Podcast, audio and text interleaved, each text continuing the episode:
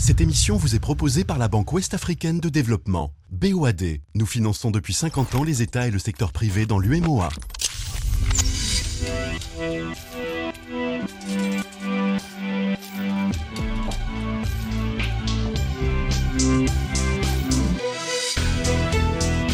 Écho d'ici, écho d'ailleurs. Bruno Faure. Bonjour, bonjour à tous, bienvenue, ou plutôt Aquaba, comme on dit en Côte d'Ivoire.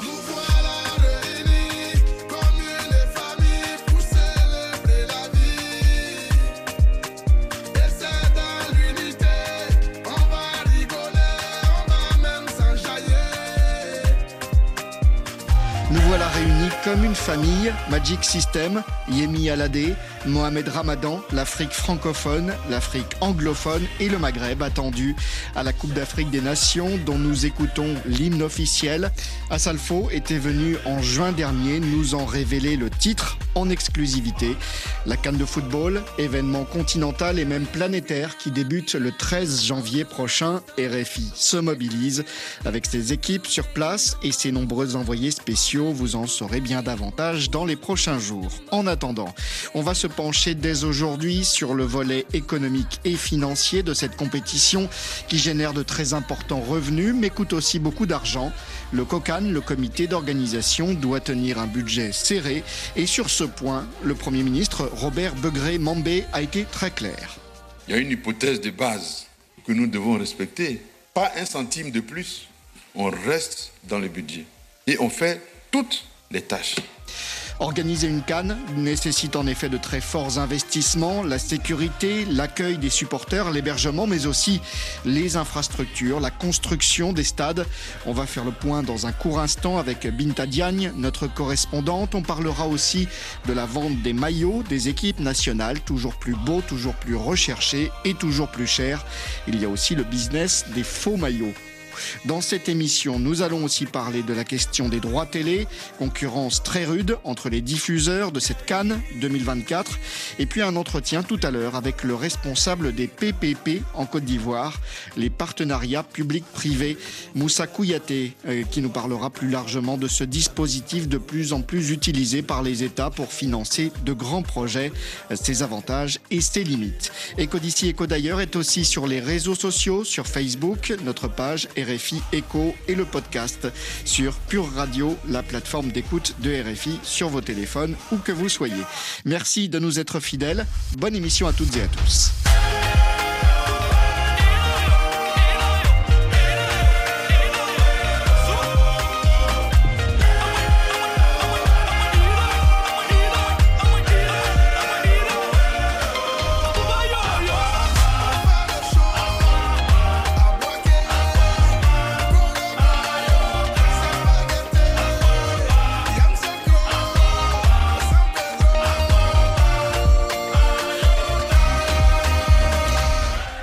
Quelques jours de patience, en effet, pour les fans de football africains, supporters des lions, des éléphants, des aigles, des étalons, des pharaons et autres léopards. Les surnoms de quelques équipes en lice dans cette Cannes 2024, une compétition toujours plus regardée partout dans le monde et qui nécessite une organisation de plus en plus lourde. Pour cette canne ivoirienne, il a fallu changer en partie le visage des villes qui accueillent les matchs. Euh, bonjour Binta Diagne. Bonjour Bruno. Vous êtes la correspondante de RFI à Abidjan. Euh, Quelles sont les principales infrastructures qui ont été construites? Les organisateurs attendent près d'un million et demi de visiteurs et pour accueillir tout ce monde-là, eh bien, plusieurs aménagements ont été faits dans les principales villes où la compétition va avoir lieu au mois de janvier. Et l'aménagement le plus euh, visible, eh bien, ce sont les routes. Plusieurs axes routiers ont été créés pour désengorger la capitale économique, donc Abidjan. D'autres ont été rénovés. C'est notamment le cas de la Côtière. C'est une route qui relie, euh, c'est une route de 350 km qui relie Abidjan au port de San Pedro, au sud-ouest du pays. Et depuis que cette route a été euh, mise en circulation, depuis le mois de juin, les usagers constatent un, un gain de temps considérable. Ensuite, il y a aussi l'autoroute qui relie Abidjan à Yamoussoukro, qui a été étendue jusqu'à Boaké, où il y a aussi un stade et il y aura des compétitions. Euh, il y a eu tout récemment l'inauguration du cinquième pont d'Abidjan, pensé pour atténuer les embouteillages. Et il y a encore des chantiers qui sont en cours au moment où je vous parle. Hein. Le pont de Yopougon et la route de contournement dénommée Y4 devraient être livrés d'ici la fin du mois. Euh, les aménagements concernent pas seulement les routes, mais aussi les infrastructures sportives.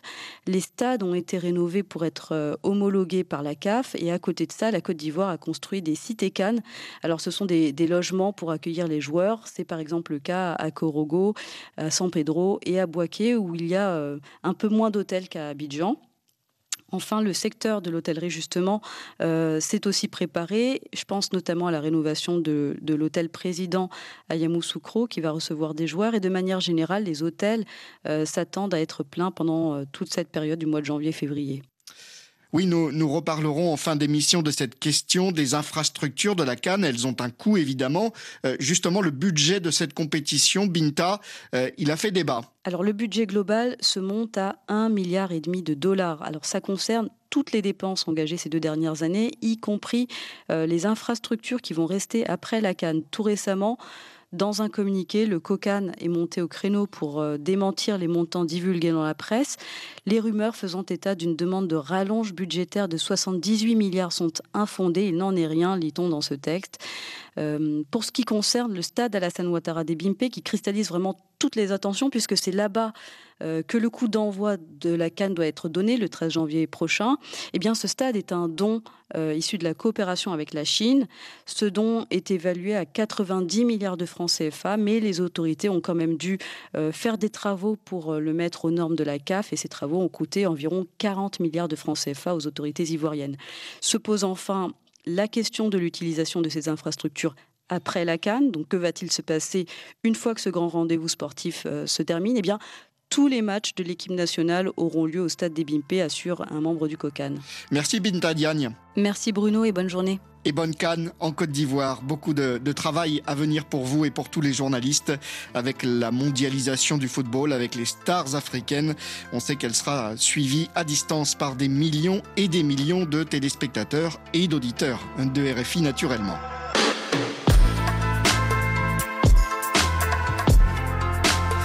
Parmi les principaux diffuseurs télé, Canal Plus Afrique, qui joue gros, nous vous proposons dans Éco d'ici, Éco d'ailleurs, un entretien avec son directeur général, David Mignot, entretien assuré par Julien Clémenceau du service économie de RFI.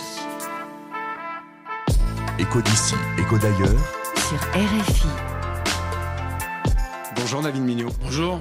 Merci d'être venu ici à RFI à quelques semaines du coup d'envoi de la Cannes, la Coupe d'Afrique des Nations, que Canal Plus va retransmettre en Afrique francophone. Le sport, plus particulièrement le, football, c'est un ingrédient essentiel à la réussite de Canal Plus en Afrique? C'est clair que le football est un des éléments nécessaires d'un bouquet de télévision par satellite, parmi beaucoup d'autres. Hein. Une famille euh, abonnée à Canal, c'est sept personnes, hein. papa, maman, trois, quatre enfants, une grand-mère qui vit là, euh, et puis, c'est 10 heures d'usage du décodeur tous les jours, 1000 heures de consommation. Donc, le football est une composante importante, mais pas la seule. évidemment, la Coupe d'Afrique des Nations a toute sa place dans cette offre.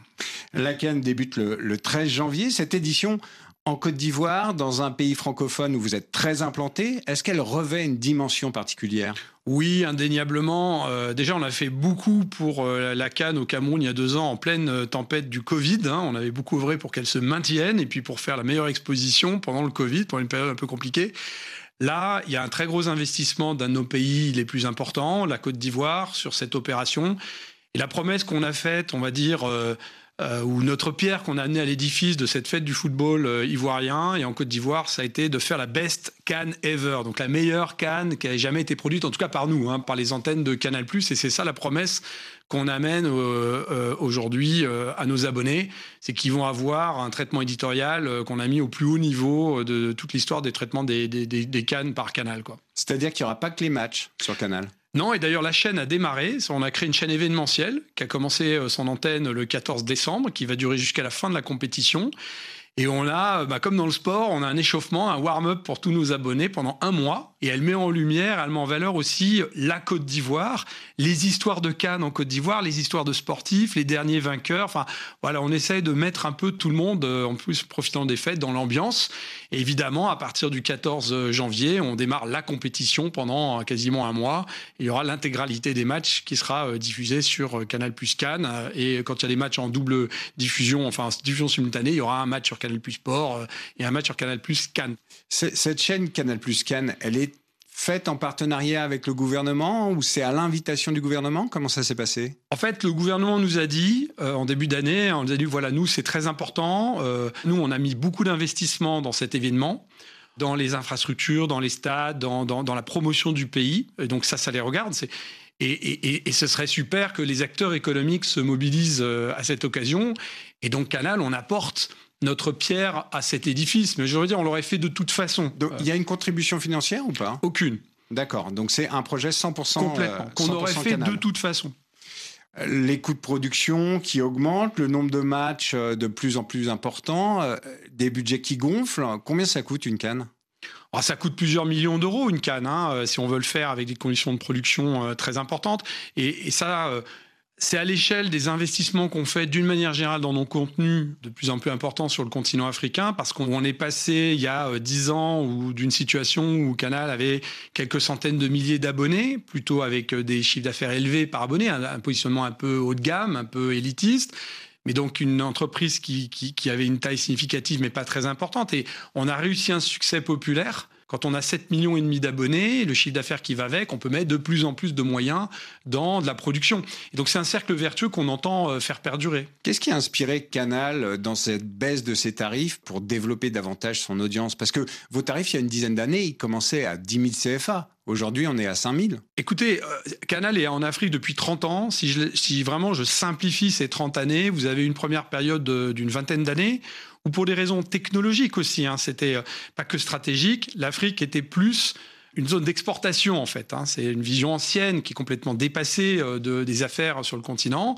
mais qui était la bonne à l'époque probablement. Et donc concrètement, vous aviez une zone francophone avec un extrait francophonie qui disait votre produit est très bien, amenez-le sur une zone qui, attend et qui, qui, qui, avec tout un tas de centaines de milliers de gens qui seront intéressés par ce produit. On a complètement transformé ça. On a dit à partir de 2011, on va considérer l'Afrique comme ce qui s'est passé dans les télécoms, comme ce qui s'est passé dans plein de secteurs, on va considérer comme un marché à part donc on a gardé l'enseigne, d'ailleurs on l'a simplifié, c'était plus du canal Horizon, c'est du canal tout court, et tout le reste a été euh, changé, à commencer par le produit. Là, on a dépassé les 400 chaînes sur le bouquet, c'est une des plus grosses plateformes euh, au monde. Aujourd'hui, il y a 250 chaînes africaines. Vous avez quasiment toutes les chaînes nationales, publiques et privées qui sont sur le bouquet. Le, le groupe édite une quarantaine de chaînes dédiées au continent africain, en français et maintenant en lingala pour le Congo, en Kinyarwanda pour le Rwanda, en Wolof, en malgache. On a une chaîne en création qui arrivera l'année prochaine en Peul, une en Bambara. Enfin, c'est devenu un pôle de création très important. Et donc, il y a eu un cercle vertueux, c'est-à-dire qu'il a fallu baisser les prix, passer sur un fonctionnement de prépaiement mensuel, euh, vendre des décodeurs le moins cher possible, mais tout en étant très robuste au problème électrique. On a tout adapté. Et la bonne nouvelle, c'est que ça a marché. Est-ce que ça peut encore baisser? Est-ce que le prix peut encore baisser? Je pense que ça peut encore baisser, notamment parce que les nouveaux médiums de, diffusion, euh, notamment euh, par les mobiles. On a des expérimentations aujourd'hui avec des opérateurs mobiles où on est capable de faire des offres qui sont permises par la technologie, où il n'y a plus besoin de décodeurs, etc., à la semaine, à la journée, qui sont disponibles aujourd'hui en Côte d'Ivoire, chez MTN, chez Orange, par exemple, en test. Et donc, on peut avoir des granularités différentes pour avoir des, niveaux de paiement euh, différents. Et puis, on peut imaginer, on a essayé des offres euh, également en dessous de 5000 francs euh, CFA. Donc, revenons au, football. La concurrence, elle est de plus en plus dure sur les droits. Il y a de nouveaux acteurs, hein, notamment l'acteur togolais, New World TV. Est-ce que ça reste rentable les, grandes compétitions africaines? Nous, on a une approche sur les achats de droits qui est patrimoniale. On est, vous savez, on est présent dans 50 pays. Donc dans tous les pays où le canal est présent dans le monde, en France, en Pologne, au Vietnam, en Birmanie, en République tchèque et donc maintenant en Afrique, cette situation de la concurrence sur les achats de droits, elle est naturelle, elle fait partie du marché. Et donc on la vit, on la vit très bien, on a l'habitude de la gérer ça fait très longtemps que la plateforme est préparée à être capable de proposer la totalité des droits ou une grande majorité des droits, une partie des droits. Donc on n'est euh, pas euh, du tout inquiet euh, sur cette nouvelle situation de marché tant que les économiques qui sont proposés restent rationnels. C'est-à-dire qu'on n'ira pas Et donc, à, faire des surenchères Actuellement, c'est le cas? Si vous voulez, comme le rappelait notre président lorsqu'il y a l'histoire de Mediapro... Vous pouvez dire combien vous avez payé les droits pour la Cannes? Non, je ne peux pas vous dire combien j'ai payé les droits pour la Cannes parce que c'est du secret des affaires, mais on les a payés, on a eu un contrat avec la Gardère. En fait, quand la CAF a vendu ses droits pour très euh, longtemps, avec un très bon contrat, nous, on a, on a pris les droits euh, des cannes à ce moment-là. Donc, c'était déjà il y a plusieurs années. Donc, on a sécurisé, d'ailleurs, un revenu euh, et une exposition de la canne. Donc, on les a eus dans des conditions qui sont correctes. Donc, pour vous, c'est important d'avoir ces droits-là sur l'Afrique francophone? C'est important d'avoir des droits. C'est important dans nos économiques, avec notre expérience de 40 ans dans la télévision payante, d'avoir le bon prix pour les bons droits. Euh, et, le cimetière des concurrents de Canal est plein de gens qui ont oublié euh, ces règles-là. David Mignot, Canal euh, propose des offres satellitaires, édite des chaînes, produit, distribue des programmes. Vous êtes un acteur dominant et certains disent ultra dominant. Et il y a des critiques. Comment vous réagissez à ça? Vous dites on doit garder l'écosystème ouvert, mais vous le contrôlez en fait l'écosystème. Non, parce que encore une fois, le service qui est rendu, c'est un service de divertissement audiovisuel. C'est aujourd'hui, un jeune de 15 ans, aux États-Unis, il va regarder la télévision une heure et quart. Ses parents sont plutôt à 3 heures. Une heure et quart, une heure et demie. Vous rajoutez Netflix, ça fait une heure. Mais vous rajoutez TikTok, ça fait encore une heure et demie. La première plateforme de consommation de vidéos, c'est TikTok. Et ces produits sont substituables. Je parlais d'occupation du temps libre. Je suis un dimanche après-midi, j'ai envie de me divertir avec un produit audiovisuel. Aujourd'hui, je peux aller sur YouTube, je peux aller sur TikTok, surtout avec la baisse de la data en Afrique. Je peux prendre un abonnement à Canal. Je peux regarder la télévision gratuite. Et les offres de télévision gratuite se sont beaucoup enrichies sur le continent africain, que ce soit en TNT ou en satellite. Donc en réalité, l'image, ça va bien au-delà de la télé. Exactement. Et donc il faut appréhender le marché de manière plus globale. Et dans ce marché-là, à l'échelle des géants mondiaux, Canal+ est un petit acteur. À l'échelle de l'heure de consommation, de l'heure de visionnage, Canal est un gros acteur en Afrique, mais loin euh, maintenant d'être dominant. Au Mali, au Niger, au Burkina Faso, les autorités ont acté une rupture avec la France. Comment est-ce qu'on travaille dans ces pays-là quand on s'appelle Canal et qu'on est une entreprise française? Déjà, on a demandé à nos clients et on a été très attentifs. On s'est dit, est-ce que ce mouvement de tension géopolitique, pays à pays, va se retranscrire sur nos abonnés? On va avoir, euh, du, dégagisme anti-canal, hein, pour dire les choses les meilleurs taux de satisfaction clientèle qu'on a aujourd'hui sur l'Afrique, c'est au Sahel. Quasiment les meilleurs taux d'intention d'abonnement, c'est au Sahel. Il y a une raison aussi, hein, c'est quand la sécurité n'est pas là, il y a un retour foyer, cocooning, et donc la télé devient aussi très très important parce qu'on sait que la situation est compliquée, couvre-feu, difficultés de circulation, etc. On l'a vu pendant le Covid. Et en fait, l'abonnement de télévision devient euh, vraiment très important et le service qu'on revient important. Ça, c'est un premier élément. Le deuxième élément, quand vous êtes malien, et que vous êtes abonné à Canal Plus Mali, vous avez vos chaînes du Mali, votre premier pôle de, visionnage télé, votre premier euh, contact géré avec votre téléviseur via Canal, c'est les, les, chaînes du Mali, à commencer par la télé euh, nationale. Ensuite, c'est Trascora dans la musique, qui a été faite culturellement avec la musique euh, du Sahel. C'est tout ce qu'on fait dans la production africaine. Donc, on a énormément œuvré depuis des années. Je pense qu'on est récompensé du point de vue de nos consommateurs par le fait que les gens dans Canal Plus Mali à Mali, d'abord. Merci David Mignot. Merci beaucoup. David Mignot, directeur Afrique de Canal Plus International, au micro de Julien Clémenceau. Sur RFI.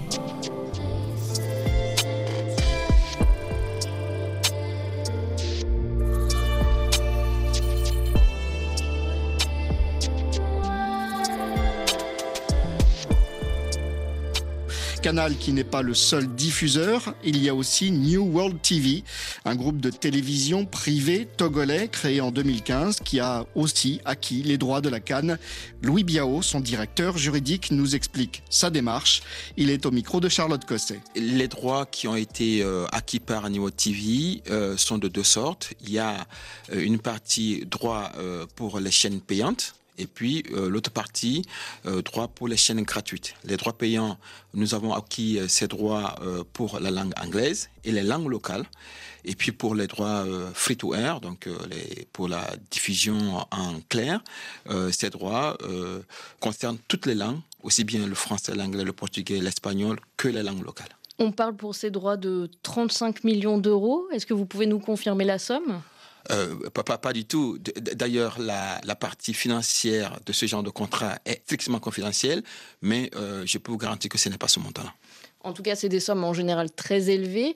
Est-ce que vous pouvez nous détailler un petit peu comment une chaîne euh, assez récente comme la vôtre fait pour se financer? Quel est, quel est votre modèle économique?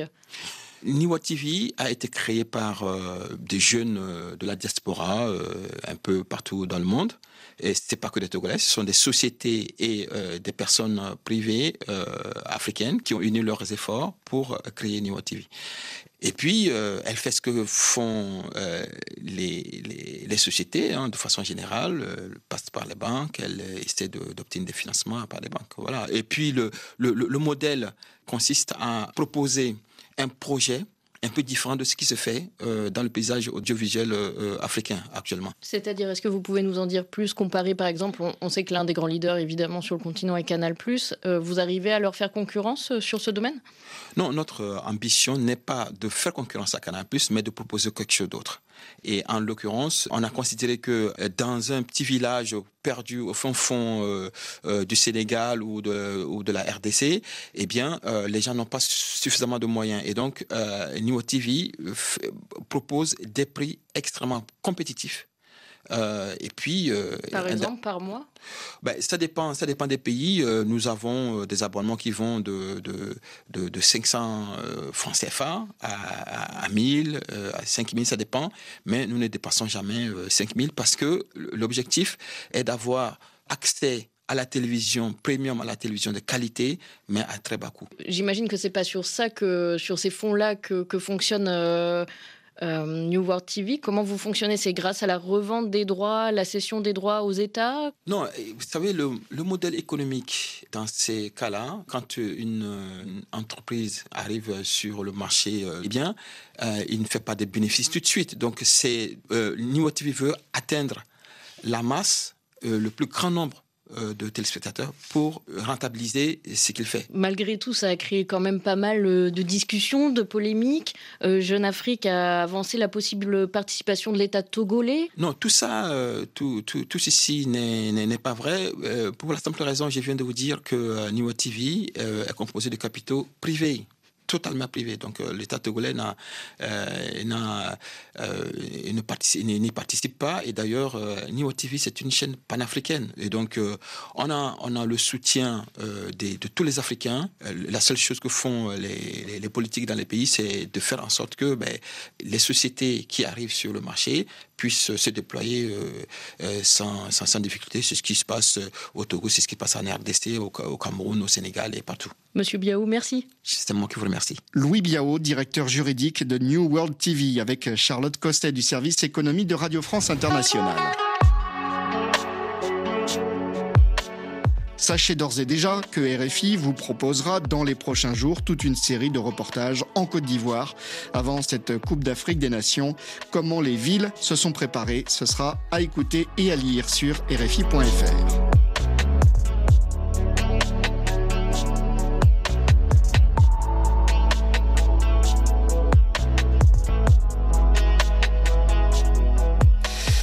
poursuivre notre voyage en ballon en Côte d'Ivoire, un autre conseil d'écoute dans les prochains jours sur RFI, autre série de reportages sur les solutions mises en place face à la crise climatique, le captage de CO2. Exemple dans une cimenterie en Norvège avec notre envoyé spécial Anne Verdaguet. Une tour de 100 mètres de haut, plus grande que la tour Big Ben à Londres, s'élève au-dessus des fumées de la cimenterie de Breivik près d'Oslo. Elle fait la fierté des équipes du groupe Heidelberg Materials et de son chargé de communication, Thor Alvorsrud. C'est là que la magie opère. Notre objectif est de capturer 400 000 tonnes de CO2 par an, ce qui représente la moitié des émissions de la cimenterie. C'est un énorme volume en fait, ce n'est pas rien. Vous l'imaginez d'ailleurs en voyant ces grands réservoirs de stockage qui seront remplis de 5000 mètres cubes de CO2. Cela va prendre de l'espace, même s'il sera compressé. L'industrie du ciment face à l'enjeu climatique. L'un des reportages à retrouver en cette fin d'année 2023 sur RFI.fr et sur Pure Radio. RFI à Abidjan, 97.6 FM.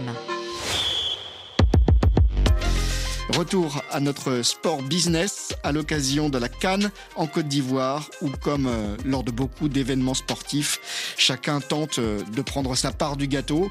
Il y a la vente de maillots officiels des équipes nationales, très lucrative, et la vente beaucoup moins officielle de faux maillots. Marine Janin, l'une de nos correspondantes, est allée observer le phénomène dans les rues d'Abidjan. Son reportage tout le monde porte du maillot. C'est formidable. Depuis quelques semaines, le vestiaire des Ivoiriens a changé. Dans les rues d'Abidjan, on croise sans cesse le maillot orange et blanc des éléphants, l'équipe nationale. Ce jeune supporter de la commune de Cocody porte le sien avec un short vert pour compléter le drapeau. Ouais, ouais, c'est le maillot de la Côte d'Ivoire. Orange, blanc, vert. Il y a plein d'hommes aussi qui ont acheté le maillot ici avec moi. cette année, ça va rester chez nous ici en Côte d'Ivoire. Aïe la meilleure équipe actuellement. Dans les boutiques officielles, la plupart des tailles sont déjà en rupture de stock et les petits commerçants des rues reconvertis dans la vente de faux maillots en profitent pour arrondir leur chiffre d'affaires. Ici, nous vendons les maillots, les maillots supporters à 10 000, les maillots pro à 18 000 pour que chacun puisse en procurer. Nous prenons les maillots au black, bon, à Djamé, prenons ça en gros et nous venons vendre ça en détail. Depuis le mois de début novembre, je ne connais pas le nombre de maillots que j'ai vendus. Mais par la grâce de Dieu, j'ai vendu beaucoup. Et Dieu, au fur et à mesure que les jours approchent, les gens se précipitent. Et ça nous arrange aussi. Car le vrai maillot des éléphants, fourni par l'équipementier officiel Puma, est vendu à 60 000 francs CFA, près de 92 euros. Une somme proche du salaire minimal mensuel, fixé à 75 000 francs CFA, hors de portée donc pour la grande majorité des Ivoiriens. Un passant vêtu d'un faux maillot explique son choix. Aujourd'hui, tout le monde souhaiterait participer à la Cannes. Donc il faut faire une offre pour toutes les personnes qui désirent porter le maillot de leur pays. Mais quand ça va à une cherté, c'est un peu complexe. Ça faire une différence quelque part. Donc c'est de voir le prix même du maillot pour que chaque citoyen ivoirien soit heureux de porter son maillot. Début décembre, le président de la Fédération ivoirienne de football, Yassine Idriss Diallo, a mis les supporters en garde contre les maillots de contrefaçon. Il a promis que toute personne ayant des imitations de maillots officiels avec les logos sera poursuivie conformément à la loi. Reportage de Marine Janin, correspondante de RFI en Côte d'Ivoire. La Côte d'Ivoire sera-t-elle totalement à la hauteur de cet événement? Réponse dans quelques semaines. Ce qui est sûr, c'est que depuis quelques années, les chantiers se sont multipliés grâce notamment au dispositif des partenariats publics-privés. Nous avons rencontré l'homme qui préside le comité national de pilotage des PPP. Éco d'ici, éco d'ailleurs, Bruno Faure.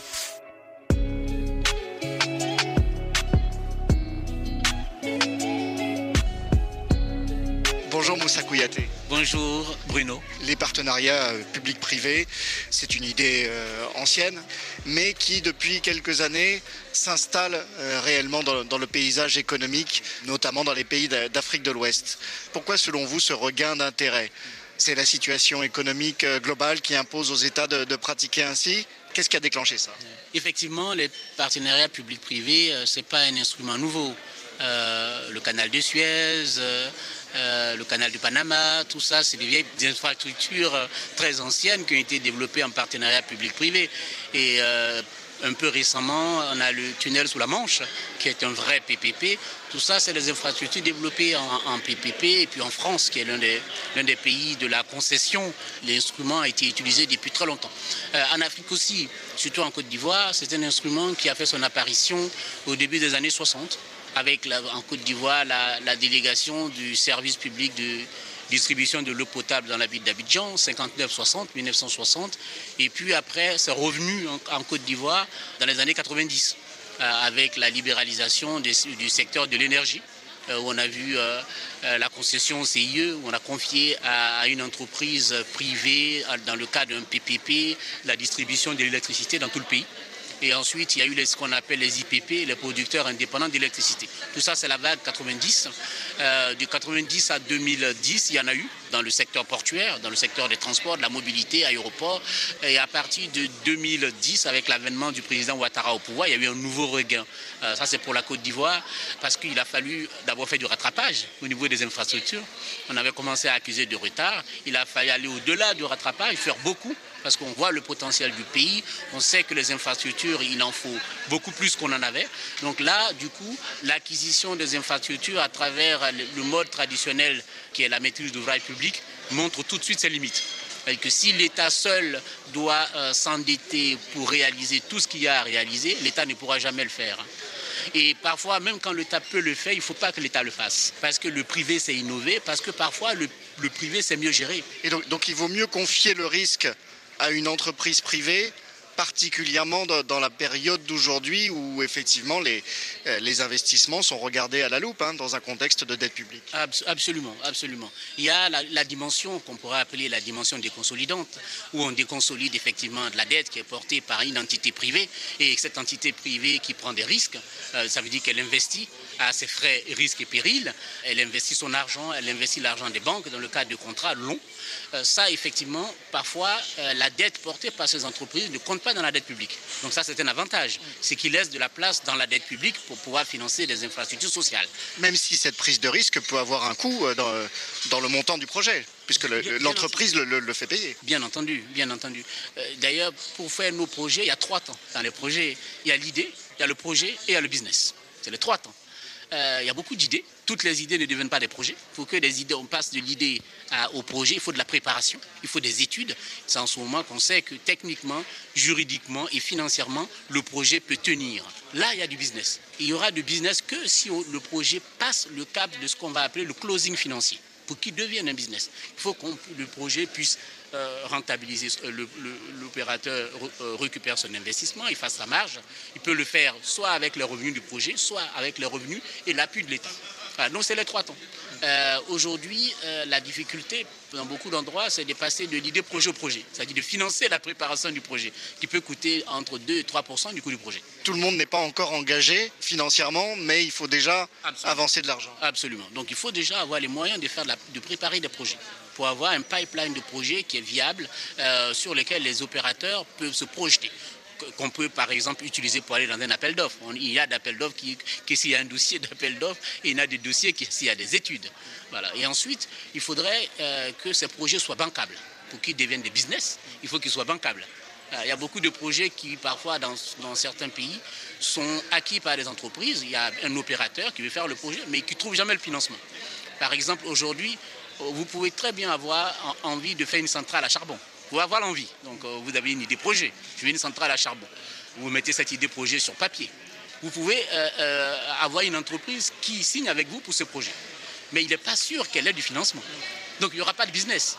Donc, en fin de compte, il n'y aura pas, in fine, un projet qui tourne, qui produit des services ou de la valeur pour les populations. Ça, veut dire que quand l'État euh, décide de s'allier avec une entreprise, il faut déjà avoir imaginé si l'entreprise a les reins suffisamment solides, a l'expérience euh, suffisante pour mener le, projet à son terme. Parce que sinon, on perd du temps et on perd de l'argent. Absolument. Le choix de l'entreprise est clé. Le choix du partenaire est clé. Euh, si le partenaire n'est pas compétent techniquement, nous, on choisit des entreprises pour deux choses, on va dire. Pour leur capacité technique et financière. La capacité technique, on peut en trouver. La capacité, une entreprise qui fait du PPP n'est pas nécessairement un constructeur. Vous avez ceux avec qui les États signent sont en général peuvent être des investisseurs purs qui n'ont aucune capacité de construction en elles-mêmes, mais qui savent trouver des constructeurs. Les constructeurs, ça se trouve. Donc la capacité d'une entreprise qui vient faire des PPP, c'est sa capacité à structurer et la capacité à lever du financement. La limite qu'on peut y voir, c'est que quand un État euh, lance des projets, ce sont parfois des projets de services publics qui ne sont pas nécessairement les plus rentables. Euh, il y a certaines routes, certains ponts qui sont très utiles pour la population, mais qui ne vont pas forcément rapporter de l'argent. Comment on fait Comment euh, En gros, tous les projets sont possibles, tous. Euh, la, variable d'ajustement pour la réussite des projets, ce qu'on appelle le gap de viabilité. Un projet peut être une bonne idée, mais il n'est pas économiquement viable. Donc il y a un gap. Il y a un gap de viabilité, c'est-à-dire que les revenus générés par le projet ne sont pas capables d'amortir son financement et de permettre à un opérateur de prendre ce risque-là parce qu'il voit tout de suite qu'il ne va pas récupérer sa mise. Donc il y a un gap à combler. Ce gap va dépendre du coup du degré d'engagement de l'État. Ça peut être l'État directement ou ça peut être des bailleurs de fonds qui décident de combler ce gap de viabilité. Et on le voit dans beaucoup de projets. Si vous prenez les projets, par exemple, de terminaux portuaires, vous avez du financement privé, mais vous avez du financement public. Parce que si le financement est 100% privé, il sera tellement cher que le prix de sortie ne pourra, ne pourra pas être. Il y a un équilibre à trouver. Il y a un équilibre à trouver. Donc les États doivent. On ne peut pas aller au PPP en ayant des dogmes le dogme que le projet PPP ne sera PPP que si tout est financé par le privé, ce n'est pas un bon dogme. Avec ça, vous ne faites pas de PPP. Le dogme que dans un PPP, il n'y aura jamais de garantie souveraine, vous, vous n'êtes pas un PPP. Un PPP, c'est d'abord un état d'esprit. L'état d'esprit du PPP, c'est la flexibilité. C'est parce que chaque projet est différent. On est dans du sur-mesure. On peut avoir des grands principes. il, faut, il faut savoir euh, parfois adapter, euh, effectivement, comme un entraîneur de football qui fait des changements pendant le match. Ah, absolument. Il faut, il faut être flexible. Nous, en Côte d'Ivoire, on a fait le choix de la flexibilité. On a d'abord euh, on, a, des décrets pour faire des PPP, pas des lois, parce qu'on ne voulait pas rentrer tout de suite dans la rigidité. Et deuxièmement, par exemple, en Côte d'Ivoire, il n'y a pas de durée minimale de PPP et il n'y a pas de durée maximale. Et, y a pas, et la réglementation n'est pas sectorisée, c'est-à-dire qu'il n'y a pas de secteurs qui sont ouverts au PPP et d'autres exclus des PPP. En fonction de la nature du, projet, en fonction de son caractère stratégique pour l'État, on est capable de prendre des, décisions. L'État est capable de plus s'engager ou moins s'engager. Si le projet est naturellement viable, il y a moins d'investissement et il y a plus de cash, l'État ne va pas apporter son concours financier. Il n'apportera pas de garantie, bien entendu. Si le projet est très essentiel pour les populations et que dans euh, la délivrance du service de qualité, il faut un privé, mais qui ne pourra pas prendre tous les risques, l'État de Côte d'Ivoire euh, euh, fera le choix de partager en partie ces risques pour que les populations puissent en bénéficier et qu'on ait les bénéfices de l'outil PPP. Alors on l'a dit, les, projets se sont multipliés, il y a eu des routes, des ponts, des stades, d'autres infrastructures. Quels sont les nouveaux projets imaginés aujourd'hui en, en, PPP Qu'est-ce qu'on peut encore faire en Côte d'Ivoire? ce qu'on peut faire en Côte d'Ivoire. Des révélations, s'il vous plaît. ce qu'on fait en Côte d'Ivoire, bon, aujourd'hui, dans les méga projets qu'on doit sortir, c'est certainement aménager tout ce qu'on appelle le corridor ouest de la Côte d'Ivoire avec des méga projets. C'est un, un corridor qui a beaucoup d'atouts. C'est un corridor, par exemple, qui débouche sur un port en eau profonde, qui est le port de San Pedro. C'est un corridor où vous avez des minerais. L'essentiel des mines, les mines de nickel et d'autres mines sont à l'ouest, euh, vers le Monemba. Euh, le port de San Pedro est plus proche de Bamako, du Mali, que le port d'Abidjan. Ah, donc c'est un corridor qui a beaucoup d'atouts. Donc l'idée, c'est d'utiliser le PPP pour pouvoir développer ce corridor en faisant un mix terminal, des terminaux portuaires en aval, le rail, l'exploitation des mines euh, et ensuite une plateforme logistique au nord qui, serait plus proche du, Mali et, également une coopération avec le Mali pour pouvoir évacuer euh, les, biens, tout ce qui est produit au Mali et qui doit sortir par des ports, qui soit par le port de San Pedro. On peut faire la même chose avec la Guinée-Conakry euh, parce que les, mines les plus prometteuses de la Guinée sont plus proches du port de San Pedro que du port de Conakry. Donc dans le cadre d'un grand partenariat de voisin à voisin qui s'entendent bien, on peut tout à fait à la fois développer ce corridor avec, avec, le, avec le Mali, avec la Guinée, en s'appuyant sur les atouts de la Côte d'Ivoire, qui a déjà un niveau d'infrastructure de qualité qui sont déjà là. Euh, pour ce qui concerne Abidjan, euh, la, ville la plus peuplée euh, du pays, on voit bien que c'est très difficile de circuler encore. Certes, il y a eu des travaux, mais, mais à certaines heures, c'est quand même un peu encore l'enfer. Qu'est-ce qu'on peut faire dans le cadre de ces PPP pour faciliter la vie des Abidjanais? Euh, déjà, il y a des choses qui sont en cours, des, révélations qui n'en sont peut-être pas euh, euh, véritablement.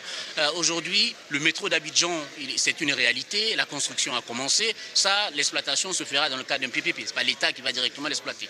Donc ça, c'est quelque chose qui va changer fondamentalement la mobilité en Côte d'Ivoire dans quelques années. Il y a également les, les BRT. Il y a une dizaine de lignes de bus rapide transit dans Abidjan et très probablement qui seront exploités dans le cadre du PPP.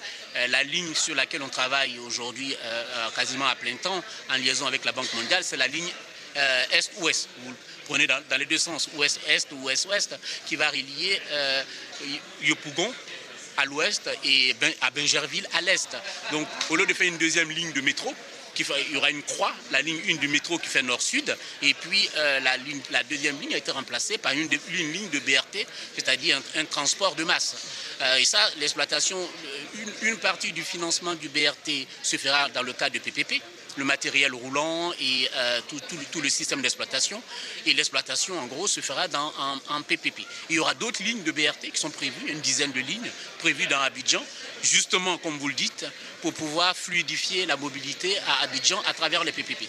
Il y a également ce qu'on a fait récemment en PPP, qui sont les, bateaux-bus euh, le transport lagunaire a été boosté avec deux PPP qu'on a signés. Euh, il y a deux entités, de bonnes entités, des investisseurs locaux qui aujourd'hui ont, investi sur la lagune à travers deux compagnies qui participent à fluidifier euh, le transport, puisque ce que prend la lagune, c'est ce qui ne passe pas sur la route et vice-versa. Donc le travail aujourd'hui, c'est aider ces entreprises effectivement à prendre leur part dans le, transport euh, intercommunal. Euh, au-delà de cela, il y a les zones industrielles. Aujourd'hui, on est en train de faire un PPP, le premier gros PPP de développement d'une zone industrielle au nord à Yupougon, PK24. Et dans cette zone industrielle, il y aura de l'habitation, de sorte à ce que euh, les, ceux qui, les travailleurs trouvent à se loger pas trop loin de la zone. Donc tout ça, ça participe à une réflexion qui fait que la ville ne doit pas s'étirer indéfiniment. Et également, euh, on, travaille actuellement avec la SFI pour pouvoir appuyer l'État à travers un partenariat public-privé avec des privés promoteurs pour pouvoir offrir à Abidjan des logements sociaux. Et, ce programme, il n'y a pas que à Abidjan, il y a également des logements sociaux prévus à l'intérieur du pays à, travers des PPP. Donc la, ville qu'on veut demain, c'est une ville écologique, c'est une ville résiliente euh, et également c'est une ville digitale. Euh, en ce moment, on travaille sur une ville digitale à Abidjan à travers, des, à travers euh, des PPP. Là, ça fait partie des scoops, hein, parce qu'on travaille là-dessus et que euh, aujourd'hui, je vais taire le nom des opérateurs, puisque c'est quelque chose qui est quasiment au stade de laboratoire, mais je pense que ce sera une réalité avant 2030. La mobilité et bien d'autres choses seront, seront gérées avec aujourd'hui des technologies beaucoup plus avancées qu'on connaît, qu'on connaît à présent. Et puis pour finir, euh, il y a ce test grandeur nature, hein, la, canne de football, euh, entre le mois de janvier et de février, un, test grandeur nature pour toutes ces infrastructures euh, qui ont, été mises en place on va voir si elles sont capables de recevoir les supporters venus d'ailleurs, énormément de, déplacements. Ça va être un test. Ça, va être un vrai test. la, la, canne, et ça va également être une vitrine. Nous, on voit la canne comme une vitrine et aussi effectivement un test pour euh, tout ce qu'on a fait de bien avant et dans la période. Euh, sur le plan de la mobilité, l'aéroport, le transport lagunaire, les, ponts qu'on a fait dans la, période, le tunnel d'Abobo sera le plus grand tunnel d'Abidjan et peut-être l'un des plus grands tunnels d'Afrique de l'Ouest. je pense que tout ça doit participer à faire que la Cannes sera un bel événement euh, parce que ceux, qu'on va accueillir en Côte d'Ivoire vont bien se sentir, vont bien bouger à Abidjan et à l'intérieur. Air Côte d'Ivoire qui va jouer toute sa part, puisqu'on a une compagnie euh, qui tient, on a une compagnie qui s'est étoffée au fil du temps. Donc euh, cette compagnie va jouer également un rôle dans, dans tout ce qui va se passer à l'intérieur de la Côte d'Ivoire pendant la Cannes. Il y a des belles infrastructures qui sont là, il y a un peuple accueillant, il y a une volonté politique, il y a des moyens qui ont été mis en œuvre. je pense qu'on aura une belle Cannes. Ben, Ecodicée Eco d'ailleurs viendra vérifier tout ça. Merci Moussa Kouyaté. Merci beaucoup. Merci. Moussa Kouyaté, président du comité national de pilotage des partenariats publics-privés en Côte d'Ivoire, dans Ecodici Eco d'ailleurs, sur RFI.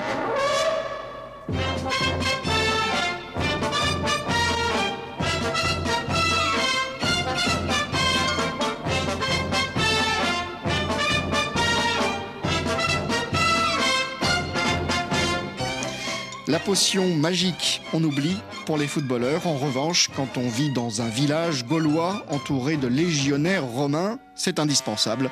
Et c'est l'histoire bien connue et intemporelle d'Astérix, bande dessinée créée en 1959, il y a 65 ans maintenant, par Goscinny et Uderzo. Un immense succès d'édition qui a donné l'idée d'une exposition à la Cité de l'économie à Paris. C'est en ce moment Astérix et l'économie, comment derrière ces aventures humoristiques, il y a une vraie réflexion sur la science économique. Pauline Glaise, journaliste au service économique forcément, nous fait la vie. L'introduction dans l'exposition passe par euh, ce passage, comme si en fait on rentrait dans l'œuvre. Une fois passé au travers de la page, le visiteur atterrit dans le village gaulois. On y retrouve cet automatix, le forgeron sur le thème du travail, ordre alphabétique, le poissonnier sur les échanges marchands. Chaque thème est introduit par un personnage À chaque fois, une triple entrée est proposée aux visiteurs, une planche de dessin, un point historique et un décryptage économique. L'économie disséminée un peu partout dans l'œuvre de Goscinny et Uderzo pointe Didier Passamonique, spécialiste des BD et conseiller de l'exposition. Quand on est dans le village, euh, on a euh, Ordre Alphabétique qui vend du poisson qui vient de Lutèce, alors que la mer est à côté, il n'a pas encore compris qu'il y avait des circuits courts qui pourraient se mettre en place. Et ça vient de Lutèce parce que c'est plus chic d'acheter euh, des produits de Lutèce, c'est ce qui fait que son poisson n'est pas très très frais. Ça sent le poisson d'en face. Le poisson pas frais. Voilà ce que ça sent. Viens me le dire ici qu'il n'est pas frais. Mais oui, je viens. Même gêné. Et mon frère, il est frais, il est frais. L'économie au fondement même de la BD, de la guerre entre la puissance romaine et le village de résistants. Cette volonté, elle existe parce qu'il y a une certaine autarcie dans le village. Et en même temps, Astérix n'est pas un manuel d'économie comme c'est pas un manuel d'histoire. Astérix est une parodie de l'histoire et donc c'est une parodie de l'économie, sachant qu'on va retrouver des éléments de l'époque. Par exemple, dans le domaine des dieux, il y a une négociation salariale qui n'est pas une vraie négociation salariale puisqu'il s'agit d'esclaves qui se rebiffent. Il a promis aux esclaves de les affranchir. Et il les a payés Et il leur a cédé un logement dans le domaine des dieux à chacun Quoi? Ah bah, sans ça, on se battait. Et là, cette négociation salariale correspond à une réalité de l'époque au moment où la BD a été faite, qui est en 1968 avec les accords de Grenelle. On va passer dans la, la salle suivante, euh, on va sortir du village et on va découvrir la cité. L'exposition en trois parties aborde l'économie à travers trois unités géographiques le village, la cité romaine et le monde connu, c'est-à-dire le bassin méditerranéen. Dans la cité romaine, l'immanquable Caius Sogrenus, dont le physique est inspiré de Jacques Chirac, alors Premier ministre, Caius Sogrenus, personnage de l'un des albums où la thématique économique est la plus présente, Christian Chavagneux, conseiller économique de l'exposition, raconte. Dans Obélix et compagnie, il y a un conseiller de César qui lui dit J'ai trouvé le meilleur moyen pour se débarrasser des Gaulois, on va les plonger dans l'économie de marché. Les Gaulois vont partir dans une quête sans fin euh, d'argent privé. Rien que pour eux, ils vont tous vouloir travailler plus pour gagner plus, accumuler beaucoup d'argent, et pendant ce temps-là, ils vont arrêter de taper sur les Romains. Et de fait, c'est ce qui se passe jusqu'au moment où euh, les producteurs romains de menhir euh, vont vouloir mettre du protectionnisme parce qu'ils veulent que le menhir soit made in Rome et pas made in Gaul. Et donc euh, là, ça va faire plonger euh, le marché du menhir et c'est la crise mondiale du menhir, peut-on le lire euh, dans l'album. Regard moqueur également sur les sociétés par action petit regard ironique, les gens qui achètent des actions d'une entreprise n'ont pas lu les petites lignes en bas. Les petites lignes en bas, ça veut dire qu'il faut aller ramer si vous voulez que le bateau dans lequel vous avez investi puisse vous rapporter des, des dividendes. Vous arrivez à vous faufiler euh, derrière le bateau pirate. Un bateau pirate pour symboliser l'économie souterraine. Il y a euh, du piratage économique et du trafic de serpes d'or. Qu'est-ce que c'est que cette histoire de trafic de serpes? On ne trouve les serpes que chez ces trafiquants. Il y a euh, bien évidemment aussi les coffres en Suisse. Bref, vous retrouverez des pirates de l'économie, cette, cette, part de l'économie informelle. Ton cousin a été ramené par les trafiquants de serpes. Oh, pauvre Amérique Alors peut-on se fier à ce qu'Obélix et Astérix nous apprennent de l'économie? Réponse de Christian Chavagneux. Tous les économistes ne pensent pas la même chose sur les thèmes économiques. Et ça, on l'illustre bien avec Astérix et Obélix de manière très pédagogique pour toucher un grand public. Et si le grand public se dit, tiens, il y a toujours plusieurs façons de voir l'économie, alors on aura gagné l'objectif pédagogique. Une exposition pédagogique et ludique avec des jeux interactifs et des quiz. Les plus petits suivront le parcours idée fixe et tenteront de retrouver les ingrédients de la potion magique. Astérix et l'économie, exposition à la Cité de l'économie à Paris. C'est jusqu'au 26 février. Voilà, si le cœur vous en dit, retrouvez-nous la semaine prochaine pour un nouveau numéro d'Éco d'ici, Éco d'ailleurs, avec notre réalisateur Mathieu Degueldre. Ce sera le dernier de 2023. Nous parlerons intelligence artificielle, technologie, commerce, inclusion financière, des sujets bien de notre temps. Un nouveau journal tout de suite sur RFI. Bonne journée, bonne soirée, portez-vous bien.